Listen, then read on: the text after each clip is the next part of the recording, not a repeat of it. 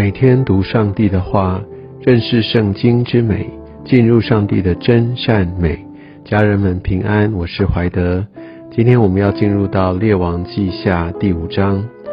在今天的经文当中，我们看到在亚兰国有一个大元帅乃曼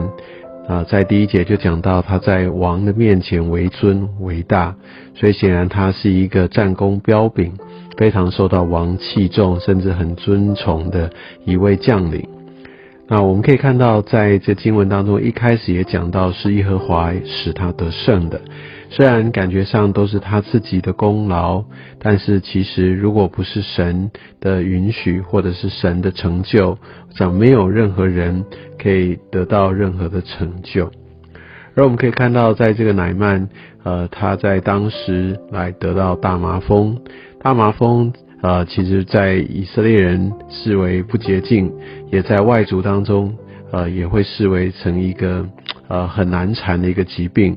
那在当时的医药不是太发达，其实大麻风如果，呃，没有好好的来治疗，没有痊愈的话，它甚至会带来，呃，要截肢，或者甚至是，呃，会失去生命，所以也是一个蛮严重的一种病。而我们可以看到，呃，在这个呃他的得病，然后要蒙医治，这有神一个非常重要的一个带领。像这个呃的医治，或者说当乃曼怎么样跟以色列国产生连结呢？就是有一个以色列的俘虏，有一个女子的俘虏，那他就被叫去来服侍乃曼的妻子。他就跟乃曼的妻子就说：“巴不得我主人去见撒玛利亚的先知。”所以，我们就可以看到上帝来使用这些很平凡的人，而当他们有这样的一个热情，把这样一个救恩、把上帝的大能来分享传扬的时候，啊，其实神就会来动工，来开路。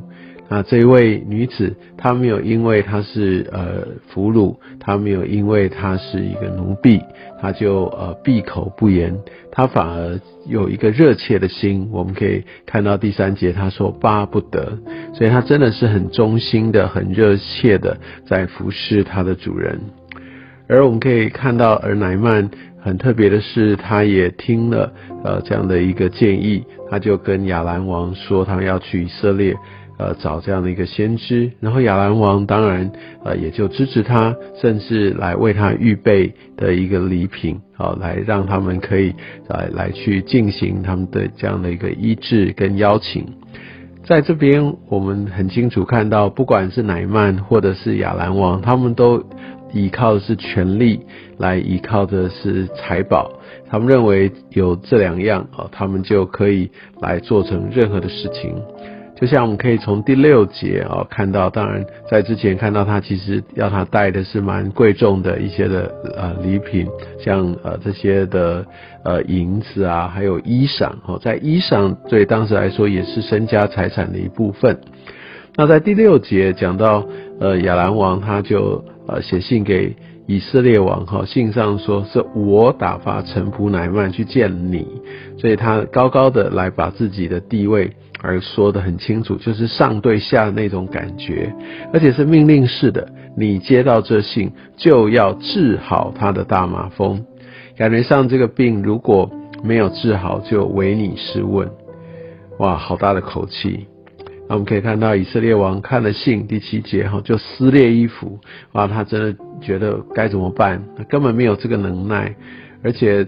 他不可能有治病啊。那意思就是觉得好像亚兰王在找机会哈，要来陷他们于不义，要来修理他们。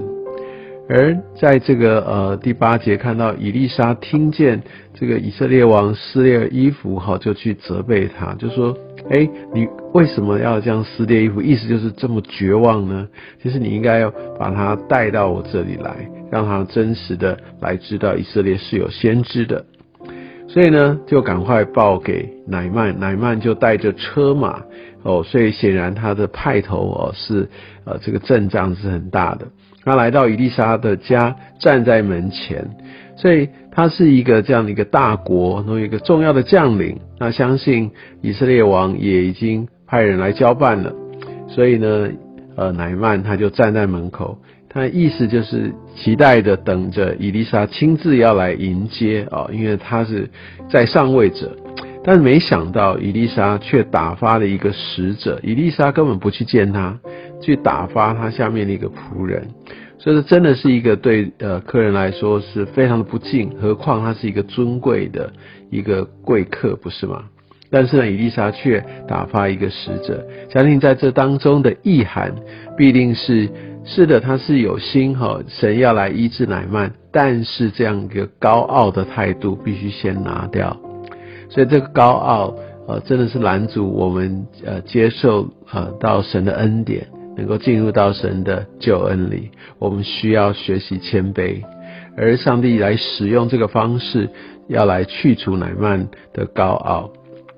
所以呢，果然不出所料，伊丽莎打发这个使者对乃乃曼说：“我想奶曼应该已经很不开心了。”然后他又说：“你去呃，在约旦河中沐浴七回，你的肉就必复原了。”所以我们可以看到十一节，乃曼非常的生气，他的期待是怎么样？想到第一个，伊丽莎一定会要亲自出来迎接啊，然后呢，就站在他的面前来求告神，然后呢，在患处上来按手来摇手就治好。这我想这些可能也是在外邦的呃这些神里面啊，或者他们这些的先知来治病的标准程序，不是吗？好像就被旧有的这些宗教经验哦所限制，很多时候我们会觉得，哎，神怎么没有按照我的方式来行，就反而觉得非常的奇怪，甚至呃，如果跟自己发展的方向哈，那我所想象的不同，那也许还会呃对神很有情绪，不是吗？那我们可以看到乃曼哦，果然也是这个样子。虽然他不认识耶和华的神，但他高高在上，他认为应该是要如何处理，但他没有得到，所以呢，呃，他就发怒走了。结果他的一个仆人来苦苦劝他，就说啊，既然你都来了哈，那所以你就你就来洗吧，因为要他到呃约旦河洗，其实就是要他谦卑，而且要洗七次，要有实际的行动，更是一个谦卑的一个操练。所以，当我们知道我们要谦卑，但我们真的也需要来操练谦卑。这个谦卑真的就是来有顺服的意味，而且还把别人还放在自己的上面。而今，而我们可以看到，在这个过程里面，哎，他就真的被治愈了。就像十五节乃曼就说：“如今我知道，除了以色列之外，哦，普天下没有神哦。”所以意思就是只有哦。在以色列当中有真正的神，那我们可以看到，他也要把这些礼物要献给呃伊丽莎。就有酬谢，我想这也是外邦的一个做法。当然，我想在基督信仰或在当时犹太教，绝对没有说我们不可以接受。但我相信伊丽莎她必然是领受到神这边的感动，反正她要划清界限，不要让亚兰有任何的想法、说法、借口说这是因为钱财来买通了耶和华，这又是外邦的做法。因为外邦的神他们是好像都可以收受贿赂一般。而这件事情，我们可以看到，伊丽莎坚持不受，而他就说：“那你就把两坨这个土可以带回去。”其实伊丽莎她对上帝她很有热心，那她也很想要敬拜神，但她对真理不清楚，所以她所提议的这种就是来把土带回去来足坛，哦，那感觉是其实也是用外邦神的一个呃一个祭足坛祭坛的一个做法，但只是他要换作要来拜耶和华。所以我们可以知道他还认识不清，那所以在真理上面真的需要教导，而且他还请求一个一个赦免，就是说他可能会扶着呃他的主人，所以有时候到进庙的时候，他也会屈身下拜。虽然他心里面并没有要拜这些其他的神，但他也是因为要服侍他主人的缘故，他也要来有这样的一个下拜的类似的姿势。我想这个也提醒我们，虽然我们心里面知道我们抓得准、抓得很稳、站的是很稳，但是我们还是要跟这些偶像、这些外邦的神要保持距离，要不然真的很容易让人跌倒，甚至自己跌倒。但我想在这件事情上，伊莎并没有特别的去来来来跟呃。呃，乃曼特别说什么？但是我相信乃曼在后面，他也把福音哈，把这些他所知道的真理带到他所在的呃亚兰。最后这个基哈西的一个呃蒙骗，我们发现神其实在他没有任何能够隐藏的事情，而基哈西就受到这样的一个很大的一个责罚。神是轻慢不得的。所以想在今天的故事当中，也给我们非常多的亮光与提醒。愿上帝祝福你。